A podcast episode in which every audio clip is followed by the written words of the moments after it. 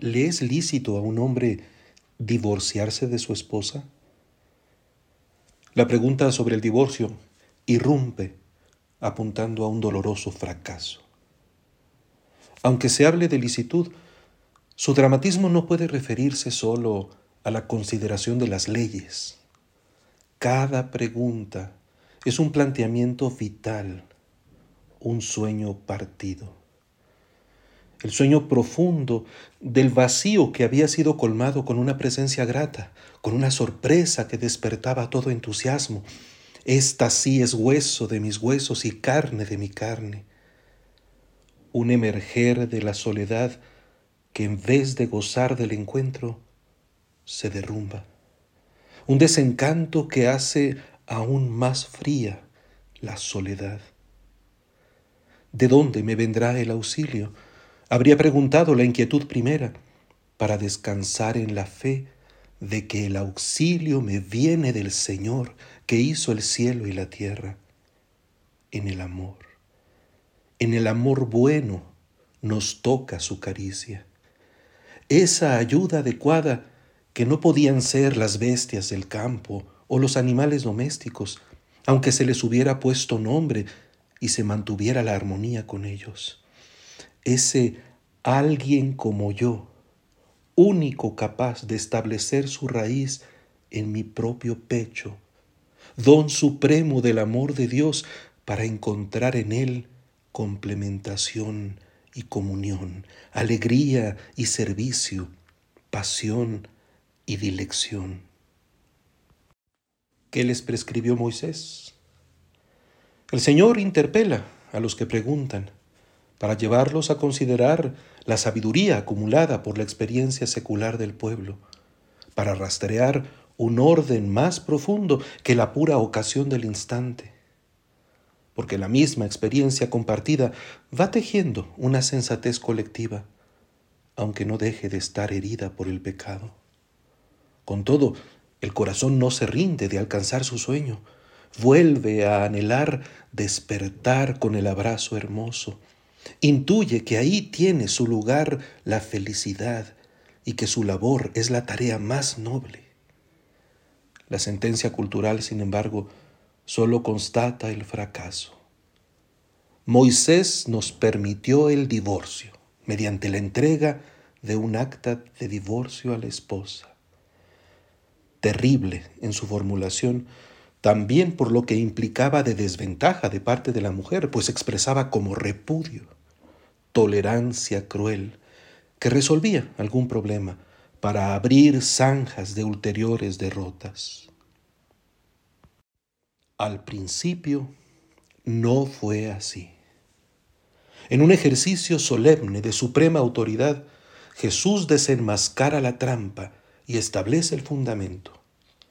Moisés prescribió esto debido a la dureza del corazón de ustedes.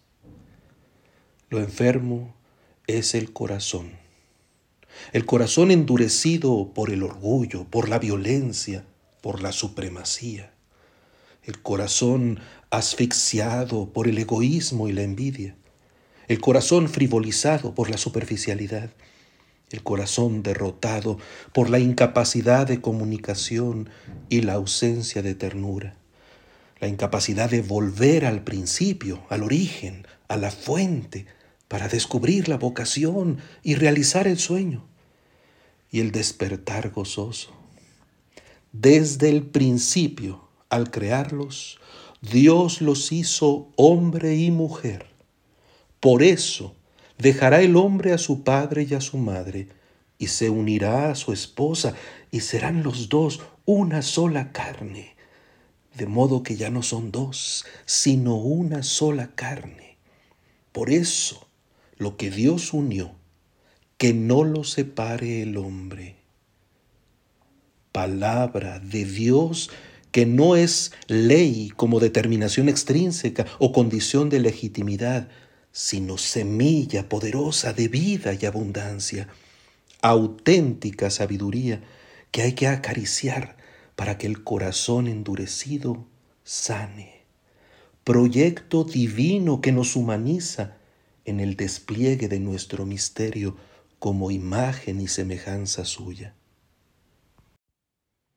Para rescatarnos desde el principio, la liturgia nos integra al episodio siguiente, moviéndonos a contemplar a unos niños.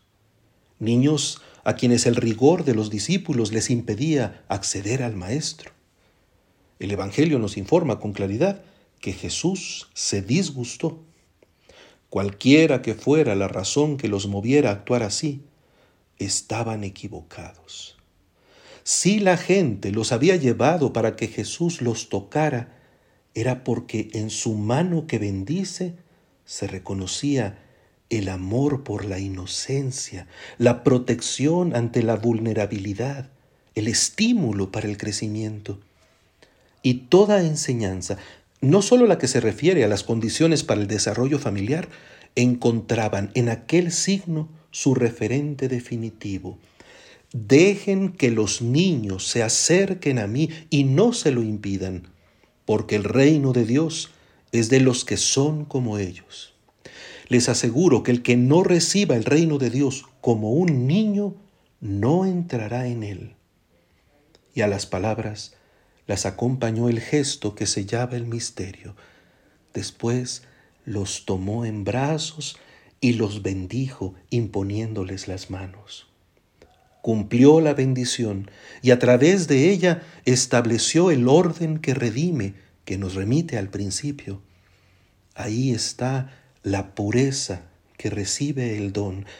Ahí está el amor sin condiciones.